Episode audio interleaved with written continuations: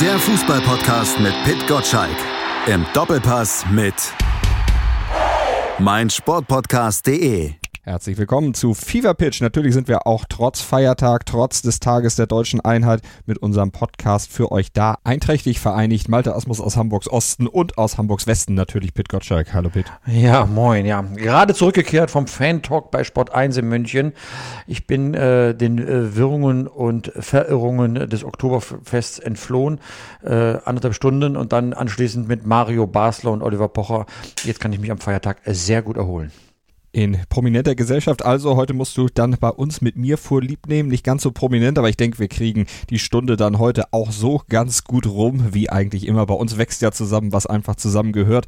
Der Fever Pitch Newsletter. Täglich 6.10 Uhr gibt's den in euer Mailfach, wenn ihr ihn denn unter newsletter.pitgottschalk.de abonniert und Deutschlands größtes Sportpodcast-Portal, mein Sportpodcast De. Wir haben heute zwei Themenblöcke in der Sendung. Der eine ist natürlich der Rückblick auf die Champions League, vor allem auf das sensationelle 7 zu 2 der Bayern bei Tottenham. Pitt, war das ein Zeichen an die Großen in Europa? Äh, mit Sicherheit war das ein Signal. Also, dass die Bayern sich seit der Verpflichtung von Perisic und Coutinho hm, auf einem ähm, besseren Niveau begeben, womöglich besser als ähm, in den Jahren zuvor, das ist jetzt ähm, offensichtlich. Äh, man darf jetzt nicht alles schönreden. 7 zu 2, das klingt ja erstmal bombastisch. Man darf die erste halbe Stunde nicht vergessen. Wenn Tottenham da äh, ein bisschen mehr äh, Glück gehabt, gehabt hätte oder andersrum Manuel Neuer nicht so überragend gehalten hätte, äh, dann wäre es niemals damals äh, zu diesem äh, Viererpack von Gnabry vielleicht in der zweiten Halbzeit äh, gekommen. Aber ändert ja nichts daran. Äh, Diskussionen im Konjunktiv äh, sind immer ganz nett, aber bleiben wir äh, besser mit bei der Realität. 7 zu 2, das ist ein Signal. Die Bayern haben gezeigt, dass sie große Ambitionen in der Champions League haben gucken wir gleich noch ein bisschen genauer drauf und wir müssen natürlich auch über den Rest sprechen. Blühende Landschaften, um im Einheitsbild zu bleiben, sehen da aktuell anders aus. Der BVB gewann in Prag, überzeugte aber wieder nicht so richtig und Leipzig und Leverkusen, die bekamen ja auch beide die Grenzen dann aufgezeigt. Insgesamt mal wieder überwiegend enttäuschend, also aus deutscher Sicht. Wenn wir nach Gründen suchen, kann man da dann sagen, die Scheiße stinkt bei jedem gleich. Das hat Hoffenheims Oliver Baumann bei Amazon gesagt im Interview, meinte da was anderes. Ich habe es ein bisschen aus dem Zusammenhang gerissen. Er meinte das auf seine Chancen als Hoffenheim-Keeper im Spiel gegen Bayern dann am Wochenende angesprochen, meinte eigentlich nur, die kochen auch nur mit Wasser. Aber passt das hier als Fazit für die Champions League alle gleich enttäuschend? Nein, also äh, da muss man jetzt wirklich etwas genauer hinschauen.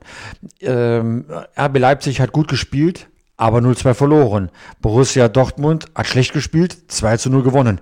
Was von den beiden hätten wir denn lieber? Also da sage ich, äh, ich habe äh, oft genug äh, Lucien Favre, den Trainer, kritisiert und auch die Mannschaft, dass sie nicht in der Lage ist, einen sicheren Vorsprung über die Zeit zu bringen. Jetzt hat man es aber zum, endlich, zum ersten Mal nach längerer Zeit wieder getan. 1-0 geführt, unter Druck geraten, ich glaube zwischenzeitlich 15 zu 5 Torschüsse für Prag und dann dagegen gehalten und ganz zum Schluss Schluss dann doch den zweiten Treffer dann erzielt. Also äh, man kann natürlich jetzt alles zerfleddern äh, in, der, in der Analyse, aber äh, in dem Fall Mund abputzen, Arbeitssieg, drei Punkte, jetzt vier in der, in der Gruppe F. Also äh, wenn man sich das hätte vorher wünschen können, wäre genau das rausgekommen. Insofern äh, sollte man jetzt auch mal äh, happy sein. Dieses Erfolgserlebnis kann ja auch äh, etwas Befreiendes haben, aber äh, lieber so als das, äh, was RB Leipzig erlebt hat. Wir gucken gleich noch ein bisschen genauer drauf, sprechen noch ausführlich drüber und wir sprechen auch noch mit einem Mann, der Woche für Woche national und international für Sky die Finger in die Wunden der Bundesliga-Teams legt. Pitt, du hattest mit Didi Hamann einen echten Experten am Telefon. Ja, genau. Und der hat mich auch äh, sehr überrascht, auch mit seinen Prognosen. Ja, er sagte ganz klar, RB äh, Leipzig wird Meister unter Julian Nagelsmann. Das ist eine Aussage. Er hat allerdings auch nicht das Jahr genannt, in dem man Meister werden äh, könnte. Das ist auch mal ganz wichtig. Hat etwas zu den internationalen Ambitionen von Bayern München gesagt und wie man das Ganze dann einzuschätzen hat, was sie dort am, an Kader aufgebaut haben. Also ähm, freue ich mich sehr darauf. Und natürlich geht es auch um seine Arbeit bei Sky. Ja, wie bereitet er sich auf die Spiele Spiele vor und äh, kann es überhaupt ertragen, dann immer einer auf, die, auf, die, auf den Kopf zu kriegen, wenn er etwas zu kritisch mit dem Verein umgesprungen ist. Wir erinnern uns daran, Robert Lewandowski hat er Anfang des Jahres in den Senkel gestellt, weil die gesamte Körpersprache nichts Gutes verheißen würde. Jetzt erleben wir den besten Lewandowski wahrscheinlich äh, äh seiner Karriere. Und was sagt die Hammer dazu? Das waren so die Themen, äh, warum ich ihn im Auto dann angerufen habe. Er war auf dem Weg nach Salzburg, wo er Gast in einer Fernsehsendung war, dabei bei Servus TV. Und äh, da hat er mir halt dann Rede und Antwort gestanden. Didi Hamann, also gleich im Interview hier bei uns im Fever Pitch Podcast auf meinsportpodcast.de. Vorher natürlich nochmal etwas tiefer gehend die Analyse der Champions League und unsere Sendung, die kommt ohne Solidarzuschlag aus, genau wie der Fever Pitch Newsletter, nämlich komplett gratis, aber definitiv nicht umsonst. Es lohnt sich reinzuhören, hier gleich. meinsportpodcast.de ist Sport für die Ohren. Like uns auf Facebook. Fever Pitch Podcast auf meinsportpodcast.de und wir starten mit dem Rückblick auf die Champions League Woche und vor allen Dingen natürlich nochmal etwas tiefer gehen auf das 7 zu 2 der Bayern in Tottenham. Pitt, die erste Halbzeit der Bayern, das war eher nicht so ganz das, was sich sicherlich auch Nico Kovac vorgestellt hatte, was sich alle vorgestellt hatten. Aber dann diese zweite Halbzeit, diese Explosion und dann eben in der Crunch-Time dann auch nochmal richtig nachgelegt. Das waren schon die Bayern, wie sie selbst sich natürlich in Europa dann auch gerne wahrnehmen. Das waren, wir haben es eben schon in der Einleitung gesagt, auf jeden Fall schon mal ein Zeichen an Europa, an die Großen. Da war es aber auch ein Zeichen der Bundesliga an die Premier League und ein Zeichen der Premier League selber. Hat die Premier League ja, so ein bisschen an Abstand, an Vorsprung verloren? Also ich finde, so eine grundsätzliche Tendenz kann man noch nicht ableiten. Es ist jetzt ein Fußballspiel gewesen, das man herausragend gewonnen hat. Und wenn man wir uns daran erinnern, wie das äh, Anfang des Jahres war in den Duellen zwischen Premier League und Bundesliga. Es kam zu drei Duellen betroffen aus der Bundesliga waren Borussia Dortmund, Bayern München und äh, Schalke 04.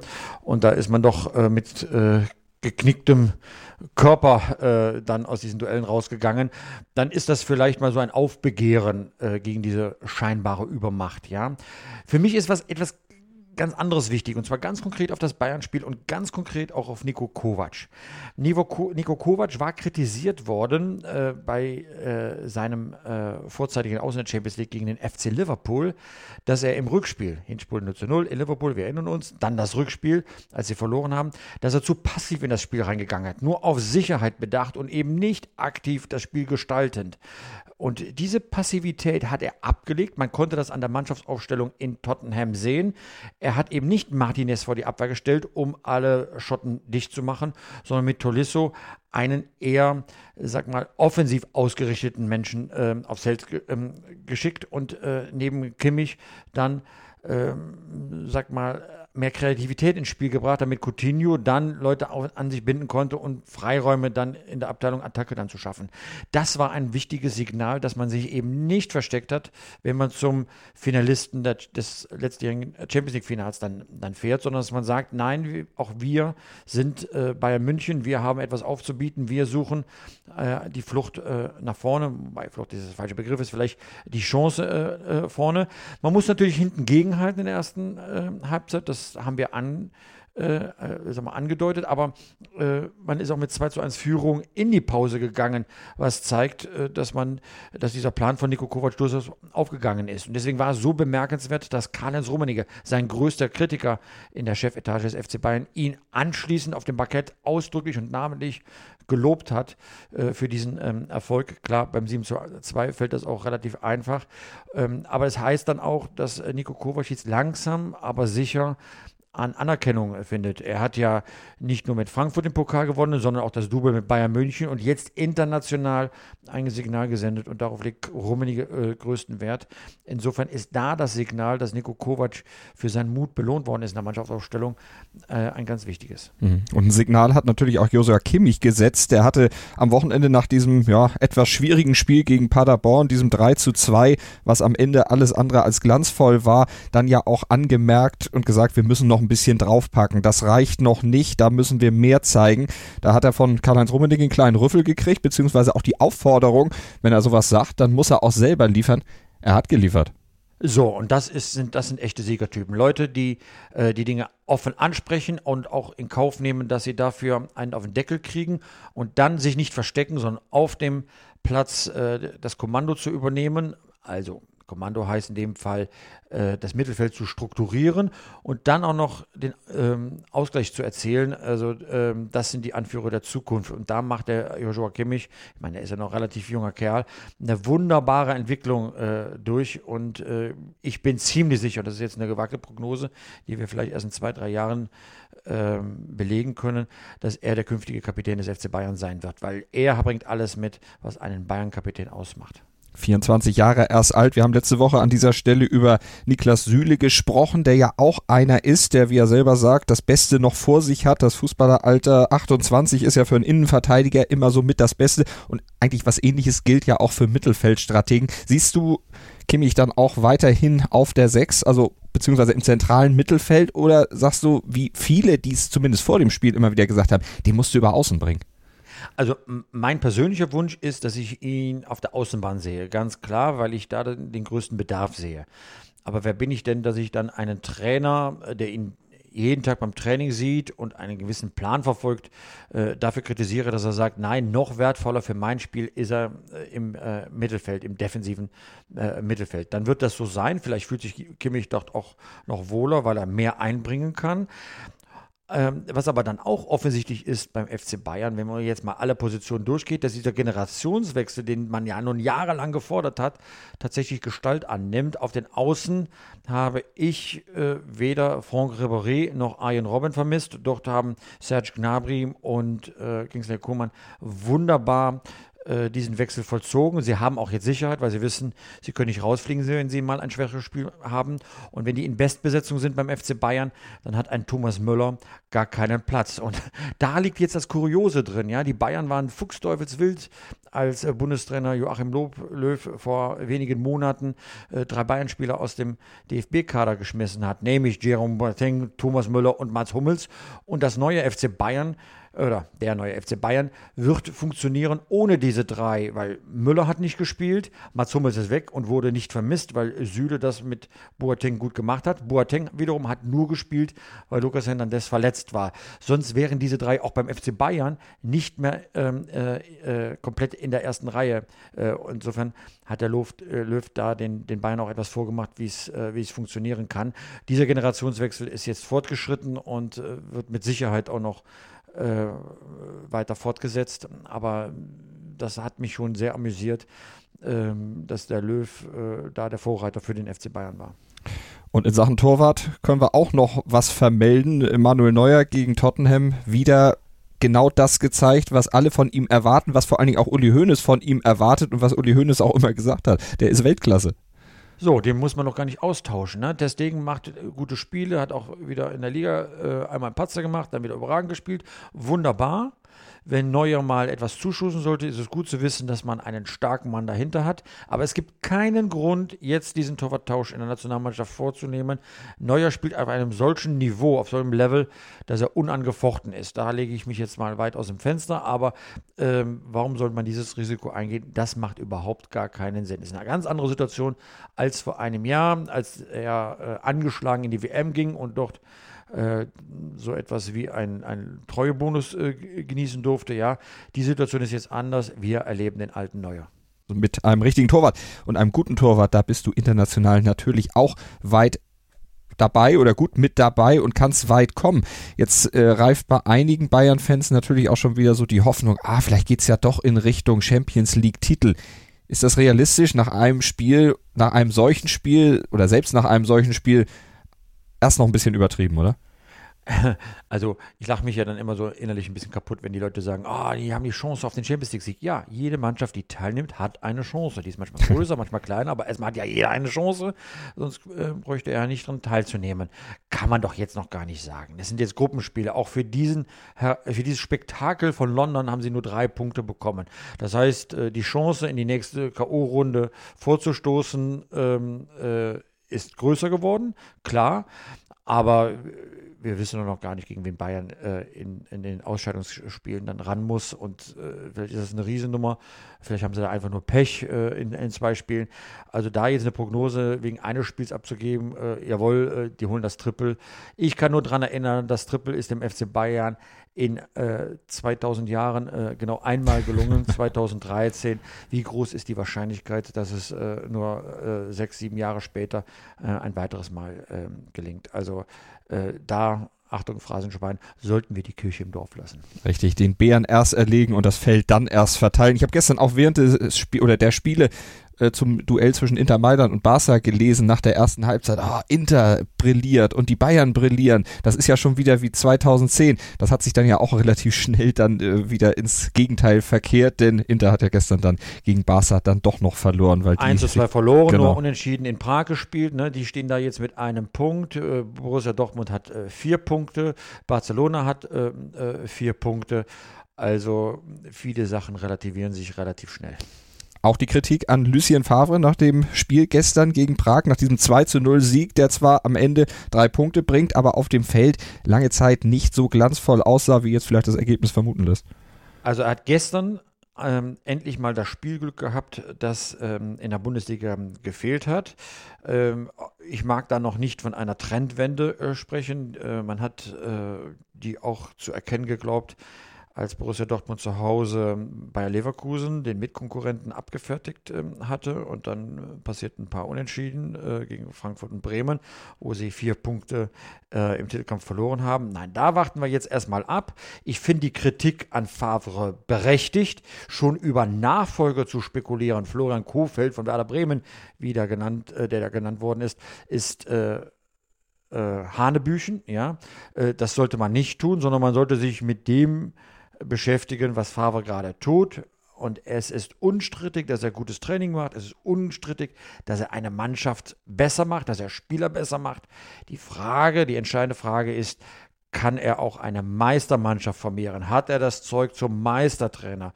Und da habe ich meine Zweifel.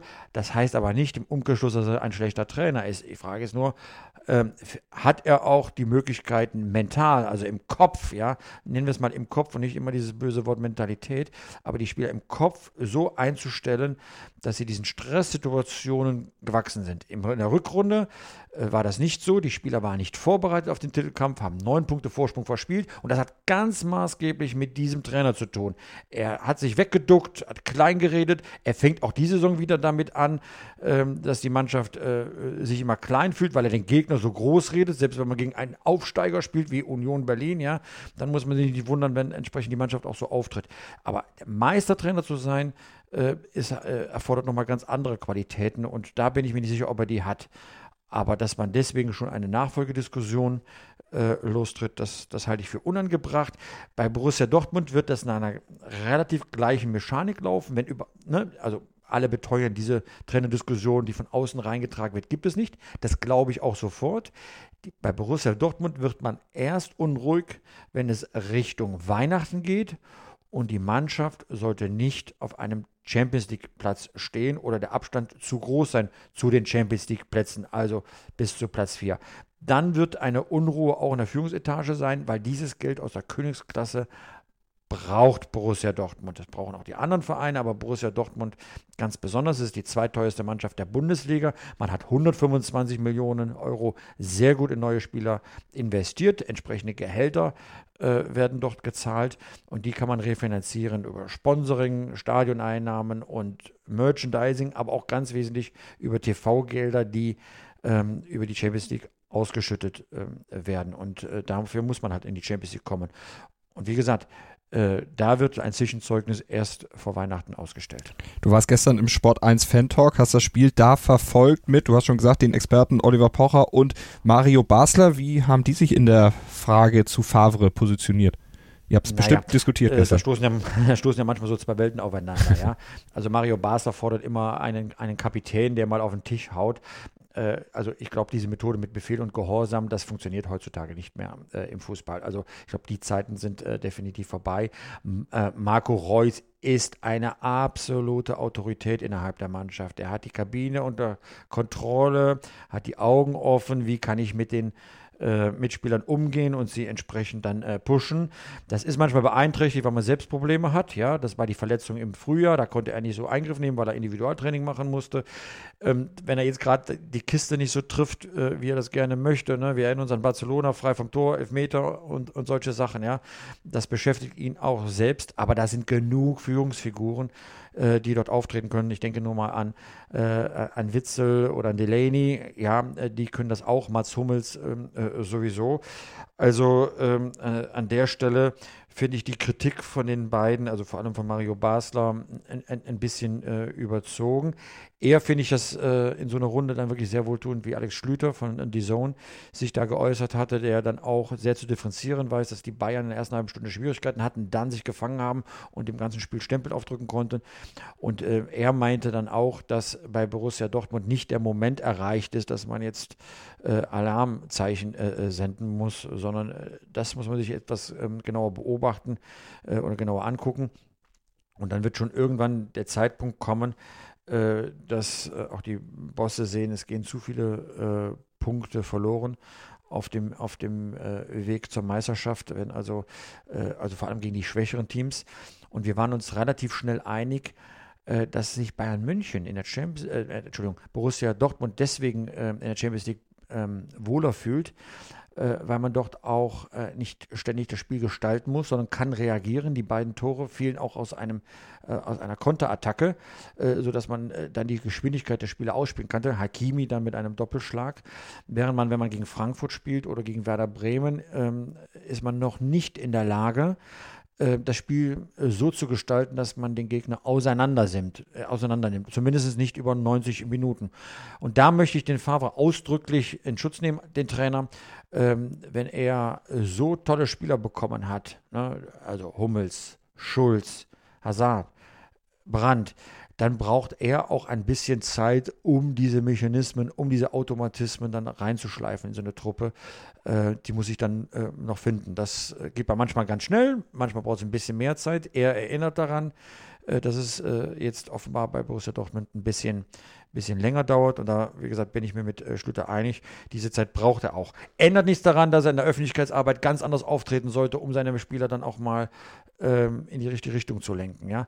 Äh, das eine schließt das andere nicht aus. Und äh, so eine Differenzierung, die muss man dann bei der Bewertung einer Fußballmannschaft dann, dann schon äh, zugestehen. Da spielt ja auch die Personalie Brandt, du hast ihn eben erwähnt, auch noch eine Rolle. Der war jetzt gestern an beiden Toren beteiligt, hat zweimal Hakimi auf den Weg geschickt bei diesen Umschaltsituationen. Brandt, der ja unter Favre bisher von Beginn an sehr selten zum Zug gekommen ist. Ich glaube in der Bundesliga nur einmal, aber jetzt in der Champions League gestern eben ran durfte, wurde ja auch immer wieder gefordert. Der muss eine zentralere Rolle spielen. Das ist eines der größten Talente, was wir in Deutschland haben. Und mit dem Anspruch zu spielen ist er ja auch zu Dortmund gekommen. Darf er jetzt öfter ran? Kann Favre ihn in sein System einbauen. Er hat ja immer gesagt, so, ne, auf der 10, da spielt eigentlich dann auch Marco Reus. Jetzt hat er ihn mal ins Sturmzentrum gestellt. Das hat ja ganz gut funktioniert. Ich werde da nicht immer schlau aus Lucien Favre. Ähm, ich kann ihm ja auch nur auf den Kopf gucken und äh, zuhören, was er so ähm, öffentlich äh, sagt.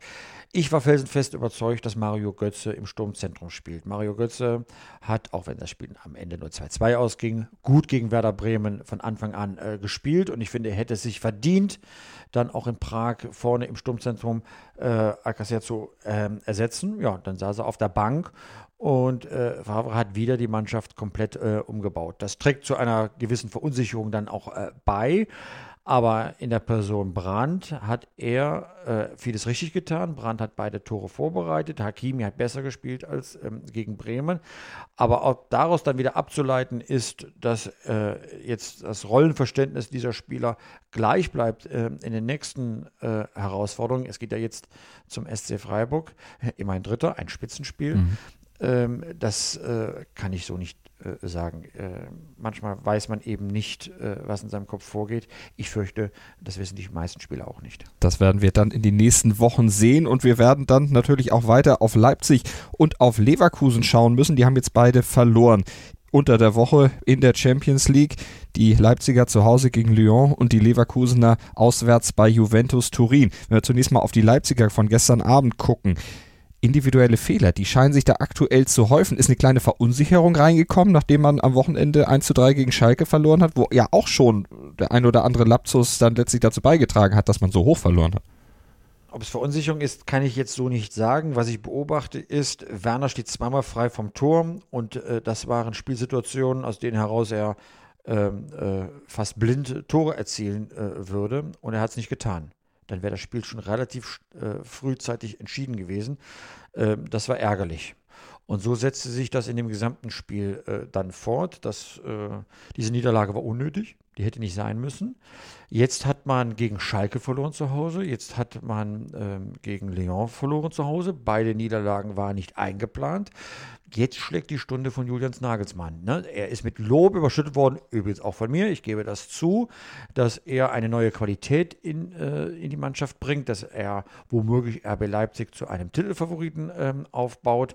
Ähm, aber das kann man leicht sagen und ihn auch leicht loben, wenn es halt gut läuft. Jetzt muss er seine Qualitäten zeigen, wenn es nicht so gut läuft. Jetzt muss die Mannschaft zwei Niederlagen äh, verarbeiten. Und da reicht es nicht zu sagen, naja, wir haben das schon abgehakt. Nee, das hängt in den Klamotten und das musst du erstmal loswerden. Und äh, das wird nicht so einfach sein, aber ähm, äh, da wird äh, sag mal, das Nervenkostüm auf eine Probe, Probe, gestellt. Und man konnte es ja schon sehen bei Julian Jagelsmann, wie er sich an der Außenlinie aufgeführt hat. Ne? Da, da merkte man seine ganze Anspannung. Da muss er cool sein, da muss er analytisch sein, da muss er ein Vorbild sein.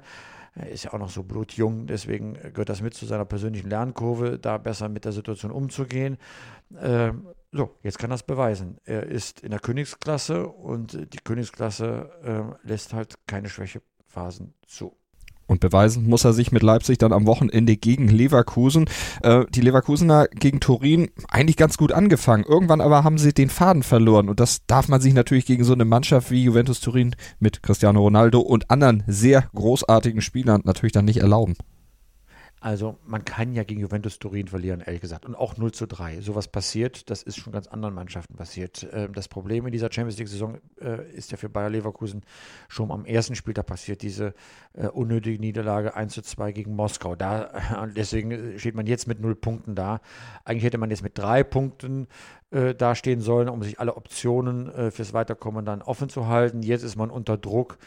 Und äh, wenn man äh, etwas sagen kann über Bayer Leverkusen, dann das, äh, mit Druck kann diese Mannschaft nicht umgehen. Konnte sie die letzten Jahre ja schon nicht. Ne? Also äh, wie oft haben wir hier schon äh, als Fußballfans gedacht, so, jetzt ist aber die Saison, wo Leverkusen durchstartet. Es ist immer beim Willen geblieben und nicht beim Zeigen und äh, bis zum Zeigen gekommen.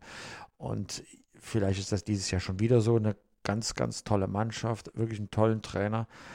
Aber wieder reden wir über Leverkusen, die im entscheidenden Moment es nicht zeigen. Hm.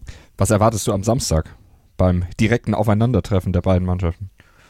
Dude, ähm, da ich ja nun der schlechteste Tipper äh, der Weltgeschichte bin, ja, äh, in unserem Kicktipp-Spiel, äh, glaube ich, jetzt äh, irgendwo zwischen 250 und 300, äh, wenn ich es mir schön rede. Ich, ich wage da keine Prognose, ja. Und wenn ich keine Prognose wage, dann, äh, ähm, dann rede ich mich mal raus und sage dann, es geht unentschieden aus.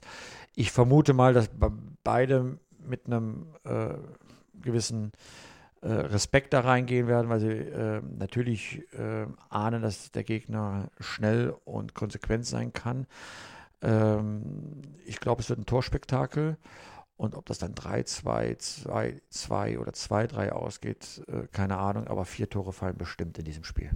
Wir sind am Wochenende gespannt, werden das natürlich genau uns angucken. Wenn ihr Informationen zum Bundesligaspieltag haben wollt, hört gerne rein ins Bully Special hier bei uns auf meinsportpodcast.de. Und nach einer kurzen Pause machen wir hier bei Fever Pitch weiter. Dann ist Didi Hamann im Telefongespräch mit Pit Gottschalk zu hören. Didi Hamann über seine Expertenrolle bei Sky. Nach einer kurzen Pause bei uns.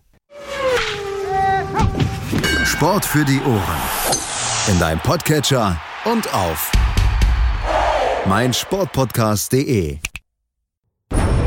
BVB. Der wöchentliche Podcast zu Borussia Dortmund mit Julius Eid und Christoph Albers. Voller echter Liebe auf meinsportpodcast.de. Fever Pitch auf mein Sportpodcast.de. Jetzt haben wir noch einen besonderen Leckerbissen für euch. Jetzt haben wir ein bisschen analysiert, die Champions League analysiert, Pitt und ich, aber wir haben noch einen echten Experten zu bieten, der natürlich die Fußballszene noch ganz anders beäugen kann, als wir beiden das können, weil er nämlich selber gespielt hat und weil er seit Jahren auch Experte ist und weil er Pitt zum Beispiel auch die Frage nach der Mentalität, die ja in den letzten Wochen so durch die Bundesliga wabert und immer wieder zitiert wird, auch ganz gut beantworten kann. Er ist nämlich in einem Spiel zu Gast gewesen, beziehungsweise mitwirkend gewesen, in dem wirklich Mentalität gefordert und von ihm und seiner Mannschaft auch gezeigt wurde. Wir sprechen von Didi Hamann und wir sprechen natürlich vom legendären Champions League Spiel damals in Istanbul, als Liverpool Milan noch niedergerungen hat. Genau, das war auch der Grund, warum ich ihn angerufen habe. Die aller Welt haben von dieser Mentalität gesprochen, dieses inzwischen schon äh, berüchtigte Interview zwischen Ecki Häuser von Sky und Marco Reus von Borussia Dortmund, ähm, der die, äh, äh, die, Fragen nach der Mentalität bei Borussia Dortmund nicht mehr hören wollte. Und ich habe äh, genau diesen Gedanken gehabt, wenn einer über Mentalität sprechen kann, dann Didi Hamann, Istanbul äh, 3 zu 3, dann im Elfmeterschießen gewonnen, ähm, Champions League-Sieger 2005, äh, ähm, also der fünfte Pot, den man damals äh, nach Liverpool holen konnte. Ähm, also, und äh, deswegen hat, hat mich das so interessiert, wie er darüber denkt. Und ähm, deswegen fand ich das auch ziemlich aussagekräftig. Ähm, der Begriff Mentalität ist ausgelutscht. Da würde ich jedem äh, recht geben, der das sagt. Aber wir haben doch alle ein gutes Verständnis von Mentalität, Siegeswillen, Durchsetzungsvermögen, die Nerven behalten in entscheidenden Augenblicken. Und das erklärte auch, äh, welchen Einfluss die richtige Mentalität auf die Spielweise einer Mannschaft hat. Über die Taktik hinaus. Didi Hamann im Interview mit Pit Gottschalk hier bei Fever Pitch auf meinsportpodcast.de. Didi, du in deiner Rolle als Studioexperte bei Sky, kosten klare Worte auch manchmal Überwindung?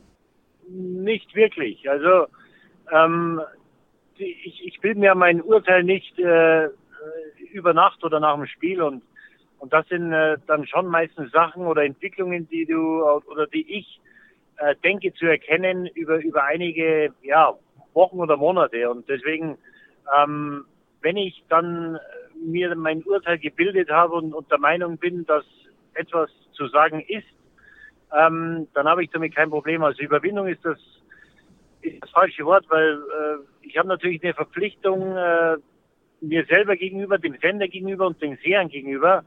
Äh, und deswegen, äh, nee, ist Überwindung da, glaube ich, äh, das falsche Wort. Überwindung kosten äh, klare Worte nicht. Wann folgt denn meistens die erste Reaktion aus der Bundesliga? Du bist ja jetzt äh, samstags auf Sendung und nicht mehr nur sonntags. Natürlich gibt es in den sozialen, gerade in den sozialen Netzwerken sind die Stimmen natürlich oft lauter. Ähm, aber wie gesagt, das muss man, äh, das muss man wissen einzuschätzen. Und ich sage immer, natürlich sind einige Sachen, also es war alles, äh, wenn, wenn mich einer kritisiert oder mir vorwirft, dass ich keine Ahnung habe, äh, dann habe ich damit kein Problem. Dann ist das, äh, dann ist das seine Meinung. Ähm, und du musst natürlich schon da wissen, das einzuschätzen, was da auf den sozialen Netzwerken geschrieben wird, weil wahrscheinlich, wenn die Leute dich sehen würden face to face, würden sie wahrscheinlich einiges nicht so formulieren wie auf Twitter oder Instagram oder wo auch immer. Und deswegen weiß ich das einzuschätzen und habe damit ähm, ja eigentlich auch wenig Probleme. Aber wenn es natürlich, äh, es gibt Leute, die, die sich das sehr zu Herzen nehmen, dann muss ich sagen, äh, dann ist wahrscheinlich so eine soziale Media-Plattform für die nicht der richtige Ort, weil ich glaube nicht, dass es so weit kommen darf. Natürlich nimmst du das zur Kenntnis, aber wenn dich das belastet, äh, dann wird es, glaube ich, ungesund. Naja, es geht ja vor allem um die Bayern, mit denen hast du ja auch schon die Klingen gekreuzt. Lässt dich das überhaupt nicht kalt? Äh, wie gesagt, ich, ich habe damals oder, oder mehrmals äh, meine Meinung geäußert und, und äh, respektiere natürlich auch und akzeptiere, wenn die Bayern ihre äh, ihre, ihre Spieler oder wen auch immer verteidigen. Ähm, wenn das auf, auf gewissem Niveau, wenn das respektvoll abläuft, wie gesagt, ich glaube, eine gesunde Diskussion, äh, die gehört dazu, dazu, die sollten wir uns auch äh, erhalten. Es gab ja auch mit, mit einem anderen Verein, mit Christian Heidel in Schalke mal äh, den, den ein oder anderen verbalen äh, Schlagabtausch, aber wenn es auf, auf gewisser Ebene passiert, ähm, dann oder auf einem gewissen Niveau, dann habe ich damit kein Problem, weil ich glaube schon, dass wir uns das erhalten müssen, diese Streitkultur, ähm, weil es, glaube ich, unsere Gesellschaft auch ausgemacht hat und ausmacht. Und da darf man nicht wegen jedem gesprochenen Wort persönlich beleidigt sein. Ich, nochmal, ich äh, kann damit leben, wenn das auf einem gewissen Niveau passiert. Und dann erwarte ich natürlich auch, dass die Gegenseite das ähnlich sieht. In diesem Fall ging es ja darum, dass du ähm, gemeint hast, Lewandowski wird ein Problem äh, beim FC Bayern. Ähm, das war ungefähr Anfang des Jahres. Würdest du jetzt im Nachhinein auch ein Irrtum eingestehen? Äh, nee, weil ich würde das zu dem äh, damaligen Zeitpunkt wieder sagen. Ich sehe seit äh, zwölf Monaten, seit 18 Monaten, ja, oder seit zwölf Monaten sehe ich einen Spieler, der ähm, sich mehr für die Mannschaft einsetzt, der wahrscheinlich der beste Lewandowski ist. Und mir kommt es so vor, als äh, wenn er realisiert hätte, dass es dass als, als Führungsspieler oder als, als Weltklasse-Spieler beim FC Bayern mehr dazugehört, wie nur Tore zu schießen. Also ich, ich, ich bin der Meinung, dass er sich sehr viel mehr in die Mannschaft einbringt. Ähm, und äh, diese Geste, Coutinho den Elfmeter zu überlassen, ich weiß nicht, ob er das vor zwölf oder 18 Monaten gemacht hätte. Deswegen zu dem damaligen Punkt das wieder sagen.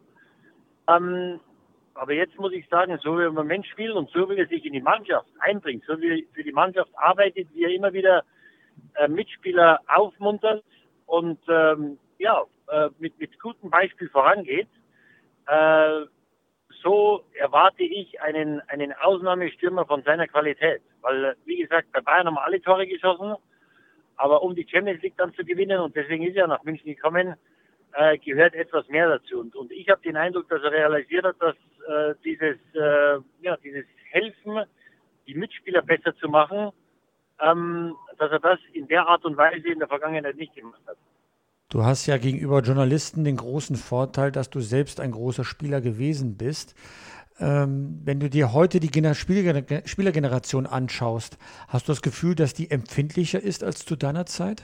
Also erstmal wurde natürlich zur damaligen Zeit viel die, ähm, viel die Kritik natürlich sehr viel, ich möchte mal sagen, härter, wenn ich mich an Schlagzeilen zu meiner Zeit erinnere. Ähm, dann möchte ich nicht wissen, was, äh, was los wäre, wenn äh, die ein oder andere Tageszeitung heute mal mit so einem Titel aufmacht oder mit so einem, äh, mit so einem äh, Image, mit so einem Bild aufmacht. Ähm, von daher ist die Kritik eine andere. Äh, ich glaube, dass sie damals schonungsloser war. Äh, das muss nicht immer heißen, dass es schlechter ist. Ähm, aber natürlich sollte man nie den Respekt äh, vor voreinander verlieren. Und ich glaube schon, dass zu meiner Zeit, da waren einige Sachen dabei, die waren hart an der Grenze ähm, des, äh, ja, des Erlaubten oder des äh, Vertretbaren. Von daher ist es mir heute, muss ich ganz ehrlich sagen, etwas, etwas, ähm, ja, gefällt es mir heute besser, weil, glaube ich, irgendwo respektvoller damit umgegangen wird. Auf der anderen Seite dürfen wir die Spieler natürlich nicht in, in Watte ähm, äh, in Watte wickeln, weil Kritik natürlich auf sachlicher Ebene dazugehört. Zum Beispiel Marco Reus, hast du seine Reaktion auf Ecki Häuser verstanden vor der Kamera? Es ging um die Mentalitätsscheiße. ja, verstanden schon irgendwo. Die, die, Dortmunder müssen sich ja diese Fragen, äh, ja, gerade seit letzter Saison, wo sie einen großen Vorsprung gespielt haben, wahrscheinlich das ein oder andere Mal haben sie die anhören müssen. Und vielleicht ist das der Wundepunkt der Dortmunder. Also die Reaktion lässt darauf schließen, vielleicht, ähm, also ich fand diese Aussage von Bürki fast noch, ja, fast noch schlimmer am, äh, am Wochenende, als er sagt, äh, wir spielen nicht wie Männer. Ja? Mhm. Also, das ist die Diskussion oder das, das, das ich möchte nicht sagen ein Problem, aber dass sie das beschäftigt, das steht ja außer Frage und deswegen ähm, muss man dem Spieler auch mal ähm, auch mal erlauben, dass er da ja etwas die Fassung verliert. Äh, sie haben ein Spiel nicht gewonnen, wo jeder erwartet hat, das ist Gewinnen gegen eine starke, dezimierte Bremer Truppe. Und, ähm, und deswegen ja, ist das, glaube ich, ähm, oder die, die, Woche vorher, war das Bremen der Reus? Oder war das, war Bremen, oder? Nee, der, der war Frankfurt. Nach Frankfurt, nach dem Frankfurt-Spiel. Ah, das war Frankfurt, ja, ja. Nee, nee, da muss man ihm das einmal zugestehen und deswegen äh, Emotionen gehören dazu und deswegen äh, äh, ja, habe ich da schon Verständnis, wenn das mal passiert. Sollte natürlich nicht jede Woche passieren, aber dass es mal passieren kann, ist ganz klar. Kannst du mit dem Begriff Mentalität etwas anfangen? Ja, ich glaube, dass äh, diese, diese, ja, ich kann was damit anfangen, ja, weil ich glaube, im, im Spitzensport äh, die, die, die Mannschaften, die Spieler, die da, die da unterwegs sind, äh, die sind ja, das sind ja alles gute Fußballer, das würden sie nicht in der Bundesliga spielen. Und da, auf der höchsten Ebene, da ist diese mentale Stärke, dieses zu wissen, was zu tun ist, zu welcher Zeit, macht den Unterschied zwischen einer außergewöhnlichen, einer guten, einer durchschnittlichen und einer schlechten Mannschaft. Ja, und da gehört natürlich die Qualität dazu. Da gibt es immer mal wieder Mannschaften, die natürlich jetzt in der Bundesliga qualitativ schlechter besetzt sind. Die müssen das irgendwie versuchen aufzufangen, diesen Unterschied. Aber auf dem Top-Niveau, da spielt diese, diese mentale Stärke, macht den Unterschied zwischen Pokalsieg und zweiter Sieger und zwischen Meister und Vizemeister. Und deswegen ähm, kann ich was damit anfangen. Und äh, ich glaube schon, dass die Dortmunder sich dort stark verbessern müssen, weil du immer siehst natürlich, wenn du äh, wenn du wenn du eine Mannschaft in Führung ist, ja, dann ist das Abgeklärtheit, wie sie damit umgeht, so, ein, so einen Vorsprung zu verwalten. Und es hatte in der letzten Saison ist es ja oft passiert, dass sie auch größere Vorsprünge ähm, verspielt haben, glaube ich, einmal gegen Hoffenheim sogar 3-0 zu Hause. Richtig. Da siehst du immer, wie, gefest, wie gefestigt eine Mannschaft ist ähm, weil du natürlich Spieler brauchst, die den Takt angeben, die ihn vorgeben. Äh, und dann gibt es immer Phasen im Spiel, wo du wissen musst, was zu tun ist, dieses Game Management. Mhm.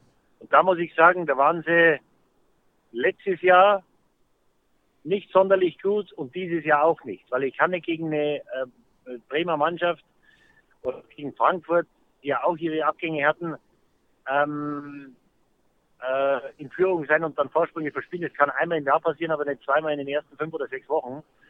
Und äh, ja, da, da müssen sie sich stark verbessern. Ob man das so schnell äh, implementieren kann, weiß ich nicht. Aber ich glaube schon, dass die Mentalität auch in Bayern letztes Jahr letztendlich dann die, die Meisterschaft gewonnen hat, weil sie einfach an sich geglaubt haben und die Dortmunder dann zur entscheidenden Phase nicht mehr an sich geglaubt haben. Beim Thema Mentalität denke ich natürlich immer an das legendäre 3 zu 3 von Istanbul, wo du mit dem FC äh, Liverpool einen 0 zu 3 Rückstand aufgeholt hast und dann die Champions League im Elfmeterschießen gewonnen hast.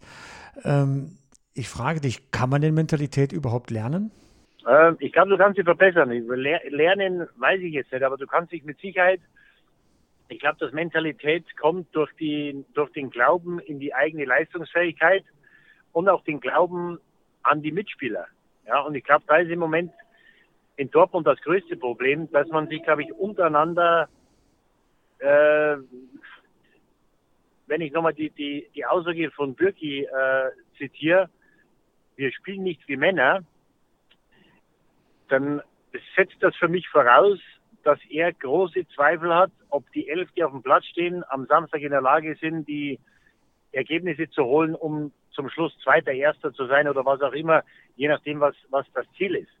Und für mich war immer das Wichtigste, in England äh, äh, gehst, verlässt du immer vor der, äh, bevor du die Kabine verlässt, schüttelst du mit jedem Kadermitglied und Coaching-Staff-Mitglied schüttelst du die Hand. Und für mich war immer das Wichtigste, und das hat mir unheimlich ein, ein unheimliches Vertrauen gegeben, den Jungs in die Augen zu schauen. Und ich wusste, jedem, dem ich die Hand schüttel, egal was passiert, der ist für mich, für uns da. Der macht alles in seiner Macht Stehende für die Mannschaft, nicht für sich. Weil wir hatten immer super Mannschaften, super Zusammenhalt und wir haben uns vertraut. Und, und das und sowas fördert natürlich den, den Glauben an die eigene Leistungsstärke und dann auch an die Mentalität. Also du kannst nicht sagen, äh, ihr müsst mal am Samstag, müsst ihr in der Lage sein, einen 2 Vorsprung über die Zeit zu retten. Das muss ja von dir kommen. Da musst du sehen, wir müssen jetzt zusammenstehen und bringen jetzt miteinander die Kuh vom Eis. Ja, und das hat mir immer großen, großen Glauben gegeben. Und ich glaube, was bei dem Dortmund im Moment das Problem ist, dass man einfach sich A, entweder nicht untereinander vertraut oder glaubt, dass die, die am Samstag auf dem Platz stehen, dass man sich in entscheidenden Situationen auf die verlassen kann. Mentalität war ja immer ein großer Vorteil des deutschen Fußballs. Kann die Bundesliga da mit der Premier League überhaupt noch mithalten? Also wir dürfen natürlich nicht äh, Qualität und Mentalität hier vermischen, äh, dass die, die Premier League andere Möglichkeiten hat finanziell, das ist alles jetzt bekannt. Und deswegen musst du natürlich versuchen, dass du irgendwie diesen, äh, diesen Unterschied auffängst. Ob, das jetzt durch Nachwuchsarbeit gutes Scouting ist. Also da gehören mehrere Faktoren dazu. Ähm, aber ich würde schon sagen, dass, ähm, gut abgesehen jetzt von 2018, wo es bei der Nationalmannschaft, äh, wo wir, wo wir dann äh, einen Rückschlag hatten, äh, dass wir schon, weil Mentalität, da gehört auch, äh, da gehört Disziplin dazu, da gehört irgendwo Respekt dazu und da gehört äh, äh die richtigen Entscheidungen zu treffen dazu. Und ich glaube schon, dass wir Deutschen da ähm, immer führend waren. Und ich glaube auch nicht, dass wir jetzt da sehr viel äh, an die Premier League von der Seite eingebüßt haben. Aber ganz konkret, was hat der FC Liverpool, was Bayern und BVB nicht haben? Äh, meine Mannschaft oder die bisherige oder jetzige? die aktuelle, der Champions League-Sieger. die aktuelle, ja, die aktuelle hat ne. Die aktuelle, die haben, äh, sie sind qualitativ hervorragend besetzt und haben den Glauben, äh, den sie vorher nicht hatten, jetzt nach dem ersten Titelgewinn. Also ich glaube, dass, dass die Bayern nicht viel schlechter aufgestellt sind wie Liverpool. Ich traue den Bayern Großes zu in der Champions League dieses Jahr. Ähm, Dortmund setzt sich dann ein Stück dahinter qualitativ. Ähm, aber was, was glaube ich, den, die, die Wucht des FC Liverpool im Moment ausmacht, ist, dass äh, dass sie diesen unheimlichen Glauben an sich haben. Und was, was bei mir auch, oder was mir auffällt bei Ihnen, Sie haben seit zwei, drei Jahren wird immer mal wieder rotiert, es gab nie Ruhe, es hat sich nie jemand beschwert. Und jeder, der reinkommt, gibt alles für die Mannschaft und schaut nicht auf sich selbst. Und Sie haben, glaube ich, eine unheimliche Achtung, eine unheimliche Disziplin und einen unheimlichen Respekt untereinander. Und wenn ich dann nochmal zurückgehe auf die Bürki seine Aussagen, dann ist das, glaube ich, in Dortmund im Moment nicht der Fall. Ich frage mich ja immer, ob wir, was die Qualität der Bundesliga betrifft, etwas vormachen in Deutschland. Du bist viel im Ausland. Wie denkt man über die Bundesliga international? Glaube, also zu meiner Zeit weiß ich, dass man vor den deutschen Mannschaften unheimlich Respekt hatte. Also gegen die deutschen Mannschaften wollte von den englischen Vertretern keiner spielen. Ähm, das mag sich jetzt vielleicht durch die, durch die anderen finanziellen Möglichkeiten etwas geändert haben. Aber gerade der FC Bayern, wenn man, wenn man über FC Bayern spricht in, in England, äh, dann zucken die Leute. Also Bayern ist schon eine, eine, eine Nummer und jetzt müssen wir nur schauen, dass wir über die nächsten ja, ein, zwei, drei Jahre ein Leipzig, ein Dortmund mal in die, in die letzten acht oder unter die letzten vier bringen. Ja, dass, äh, dass wir nicht immer nur von den Bayern abhängig sind, wenn es um diese UEFA-Wertung gibt, um, äh, um die UEFA-Wertung, äh, um den Koeffizienten geht, und um andere Sachen geht.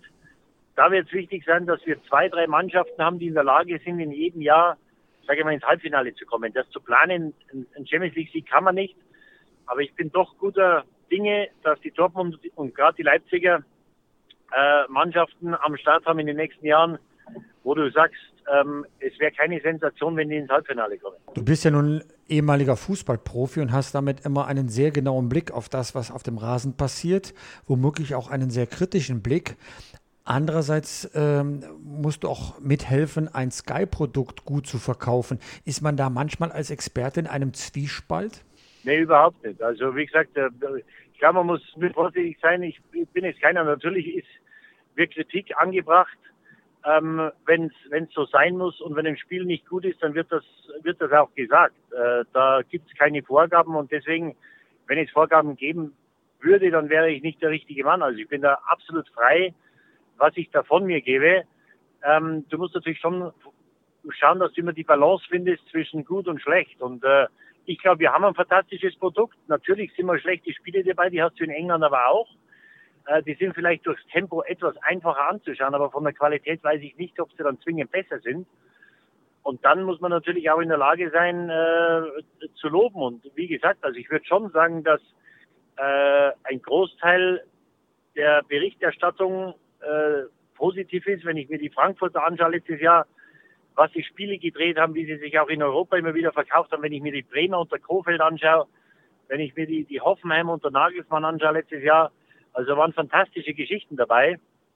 Und deswegen ähm, gibt es da weder Zwiespalt noch Interessenkonflikt. Ich glaube, wir haben ein fantastisches Produkt. Wir müssen nur vorsichtig sein, dass wir uns nicht äh, das, äh, das, das äh, Produkt irgendwo schlecht machen und kaputt reden. Der, der, Fußball in England ist ein anderer, das war aber vor 20 Jahren schon. Ja? Mhm. Und ähm, deswegen müssen wir halt schauen, dass oder die Vereine müssen da vermehrt junge Spieler heranziehen, Scouting, Nachwuchsarbeit, vielleicht den ein oder anderen aus England holen, wie es jetzt der Fall war mit Sancho, ohne die eigenen äh, Nachwuchsleute zu vergessen. Ähm, und dann glaube ich, haben wir ein fantastisches Produkt und diese, diese Stimmung in den Stadien und dieses, äh, ja, wie soll ich sagen, fast diese Volksfeststimmung, die es bei uns gibt, ja, das ist ja in England nicht mehr gegeben, weil ich weiß nicht, wann du das letzte Mal im Stadion warst. In England hat sich ein Fußballtourismus entwickelt, dass die Leute im Stadion sitzen aus der ganzen Welt, aber die kennen die Fangesänge nicht mehr, die kennen You'll Never Walk Alone nicht. Äh, von zehn haben acht die Kamera in der Hand, äh, weil sie das erste Mal oder das einzige Mal im Stadion sind. Also das ist etwas, was wir haben, was die Engländer nicht mehr haben. Also die Engländer haben dieses Fußballerlebnis im Stadion. Durch die steigenden Preise haben sie verloren. Ja, und das ist auch eine Sache, die man nicht vergessen darf. Ähm, was wir uns, diese Fankultur, haben wir uns erhalten. Äh, und darauf sollten wir, glaube ich, stolz sein. Und das sollten wir auch alles dafür tun, um das zu erhalten. Äh, fehlt nur noch, dass der RB Leipzig äh, womöglich auch mal deutscher Meister wird. Würdest du das gut finden?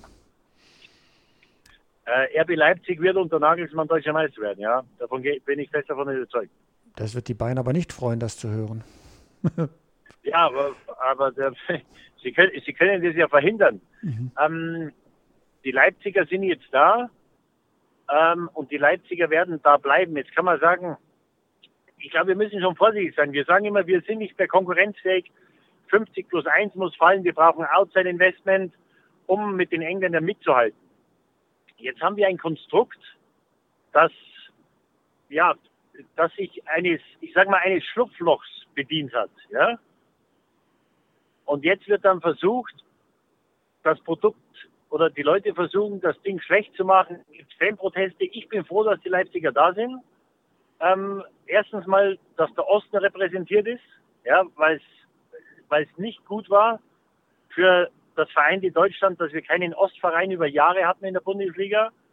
Ähm, und es gibt uns wieder einen, einen Club, der auch in der Champions League ein Wörtchen mitreden wird und grenzfähig bleiben wird. Ja? Und wenn ich mir anschaue, was in England passiert, wir sprechen immer über die, die Super Premier League, da sind Traditionsvereine, wurden gegen die Wand gefahren. Also waren, da waren, wenn ich mir Leeds anschaue, Portsmouth, ähm, in der zweiten, dritten Liga müssen jetzt Vereine, äh, Bolton steht kurz vom Konkurs, die waren jahrelang in der Premier League. Das sind Vereine, die über, über Jahrzehnte oder, oder einige sind sogar über 100 Jahre alt, den Spielbetrieb einstellen müssen. Ja, und das sind alles Sachen, wenn man über die Premier League oder England spricht, die man vergisst oder, oder verge vergessen will. Ja, also es gibt die, die größten Horrorgeschichten, was Vereine angeht, wenn man sich die Engländer anschaut. Und deswegen kann man nicht immer sagen, in England ist alles gut und die haben da ihre Besitzer aus Asien, aus Amerika, alles wunderbar. Und wenn wir mal einen Verein haben, der sich ja eines Schlupflochs bedient hat, ähm, das alles verdammen. Also wie gesagt, ich bin froh, dass sie da sind. Ich glaube, dass sie Meister werden, werden, werden äh, unser Nagelsmann.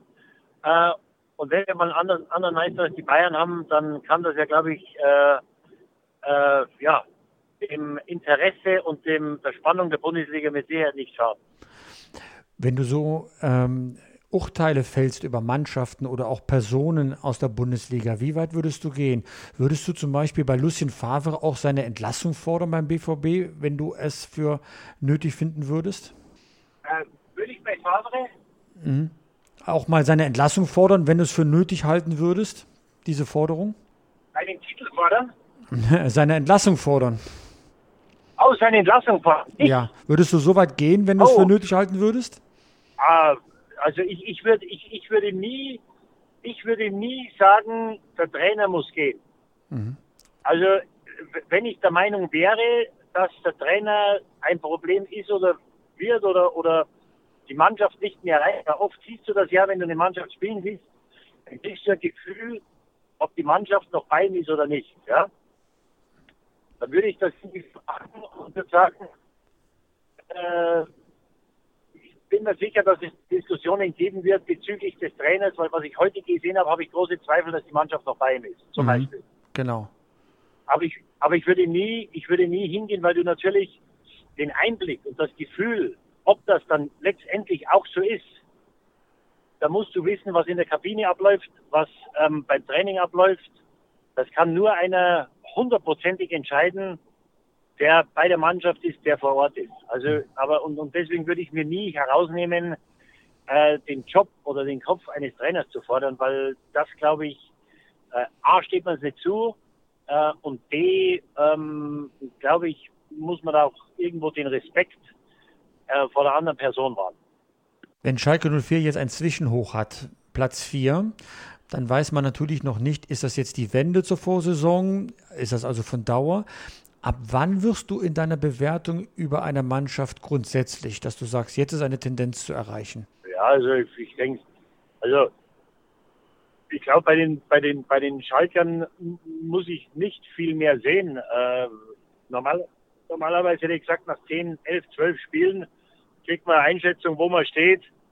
Also wie gesagt, ist natürlich jetzt schwer, die Kölner zu beurteilen, weil die haben die, die äh, von den sechs Spielen haben sie gegen vier oder fünf äh, Top 6 Mannschaften gespielt. Ja, deswegen würde ich mal sagen 10, 12 Spiele.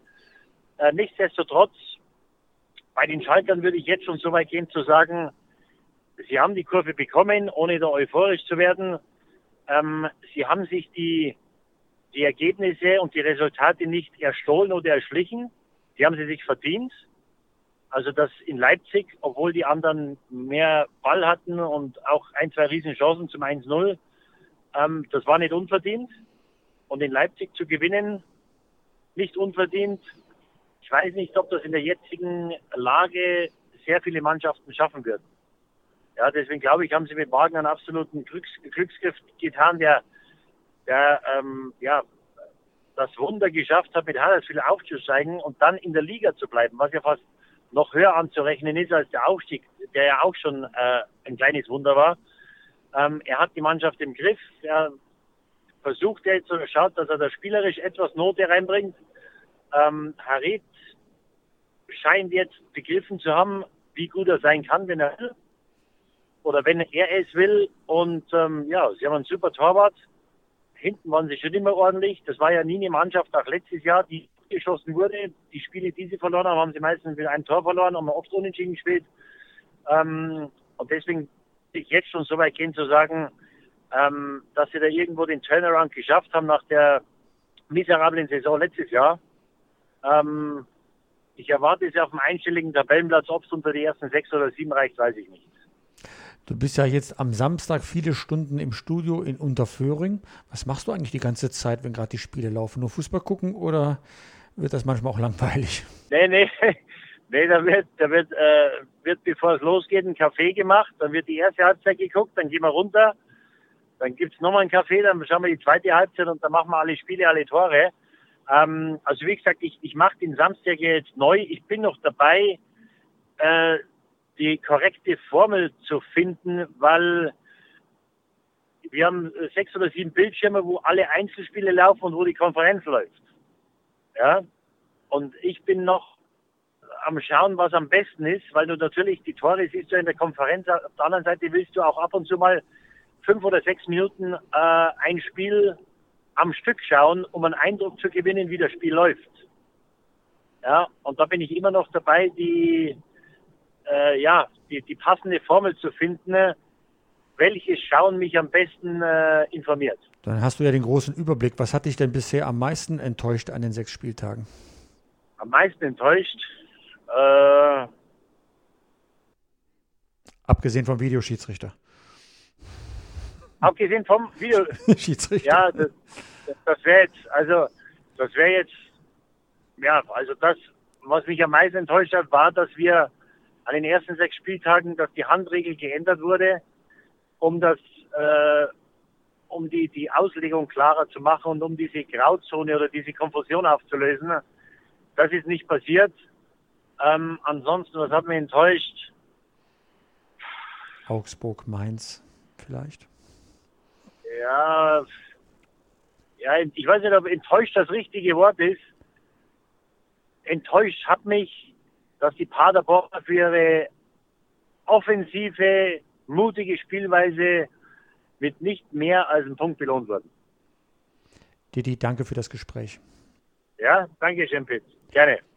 Didi Hamann im Interview mit Pit Gottschalk hier im FIFA Pitch Podcast auf meinsportpodcast.de haben wir ein bisschen was gelernt von Didi Hamann. Vor allen Dingen eben, Pit, was mir hängen geblieben ist, Leipzig wird Meister. Er hat jetzt nicht gesagt wann, aber dass sie Meister werden und auch unter Nagelsmann Meister werden, daran lässt er keinen Zweifel. Das muss für viele traditionell und traditionsbewusste Fußballfans ein ziemlicher Schlag sein. Ja, das wird auch ein definitiver Schlag sein, aber ähm, ich versuche da äh, immer einen modernen Ansatz. Äh, die beste Mannschaft soll gewinnen. Ne? Klingt äh, einerseits äh, ziemlich altbacken und ist trotzdem so modern. Ähm, es ist fantastisch, was Leipzig äh, in der Geburtsstadt des DFB und äh, in der Stadt des ersten deutschen Meisters da aufgebaut hat. Ähm, die Traditionsvereine Chemie und Lok hatten ja über Jahrzehnte Zeit, etwas Eigenes zu schaffen, haben sie nicht geschafft. Und dann kommt eben RB und macht dieses sogenannte Konstrukt. Ich mag diesen Begriff nicht und finde es schon fast drollig, wenn er verwendet wird und hat da was ordentliches aufgebaut. Und wenn sie dafür dann irgendwann mal belohnt werden, im DFB-Pokalfinale waren sie ja schon, dann ist das äh, nur folgerichtig. Ähm, es gibt 17 andere Mannschaften der Bundesliga, die können das verhindern. Und wenn sie es nicht können, dann sind sie halt selbst schuld. So ist es. Und ein Meister aus dem Osten hat natürlich auch seinen besonderen Charme, Pitt, gerade jetzt am Tag der deutschen Einheit. So, ne, da haben wir doch ein wunderbares Schlusswort so langsam gefunden, dass äh, wir RB Leipzig am Tag der deutschen Einheit äh, nicht das Schlechteste wünschen, sondern sagen, wenn sie Meister werden sollten, dann haben sie es auch verdient. So sieht's aus. Und mehr zur Bundesliga, mehr zum Fußball kriegt ihr natürlich hier bei uns beim FIFA Pitch Podcast auf meinsportpodcast.de und ihr könnt's alles nachlesen im FIFA Pitch Newsletter täglich 6.10 Uhr bei euch in der Mailbox. Pitt, sag nochmal die Adresse, wo man die Newsletter von dir beziehen kann. Ganz einfach newsletter.pitgottschalk.de und äh, wer sich das erste Wort nicht merken kann, einfach pitgottschalk.de, das ist eine Webseite, da kann man sich auch anmelden.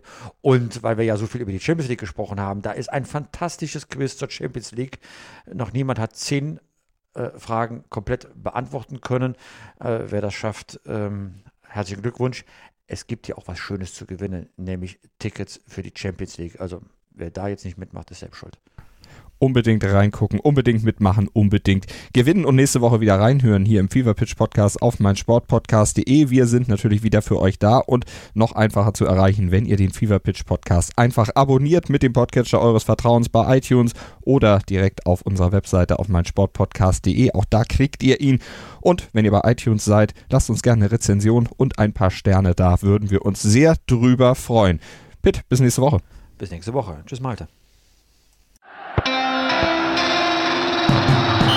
Fever Pitch, der Fußballpodcast mit Pit Gottschalk. Im Doppelpass mit meinsportpodcast.de. Chip and Charge, der Tennis-Podcast mit Andreas Thies und Philipp Jobert. Alle Infos zum aktuellen Tennisgeschehen um den Platz. Jeder Sieg gegen, gegen Roger ist sehr speziell. Am Platz. Und sie ist eine, die von der Grundlinie so viel kann, die so eine tolle Übersicht hat, aber die nie die ganz großen Höhen erreichen wird, wenn diese beiden Schläge nicht klappen. Auf dem Platz. Vor die Füße von Sosa, dessen Rückhand landet, Longline im Netz, Einstand. Chip and Charge. Auf meinsportpodcast.de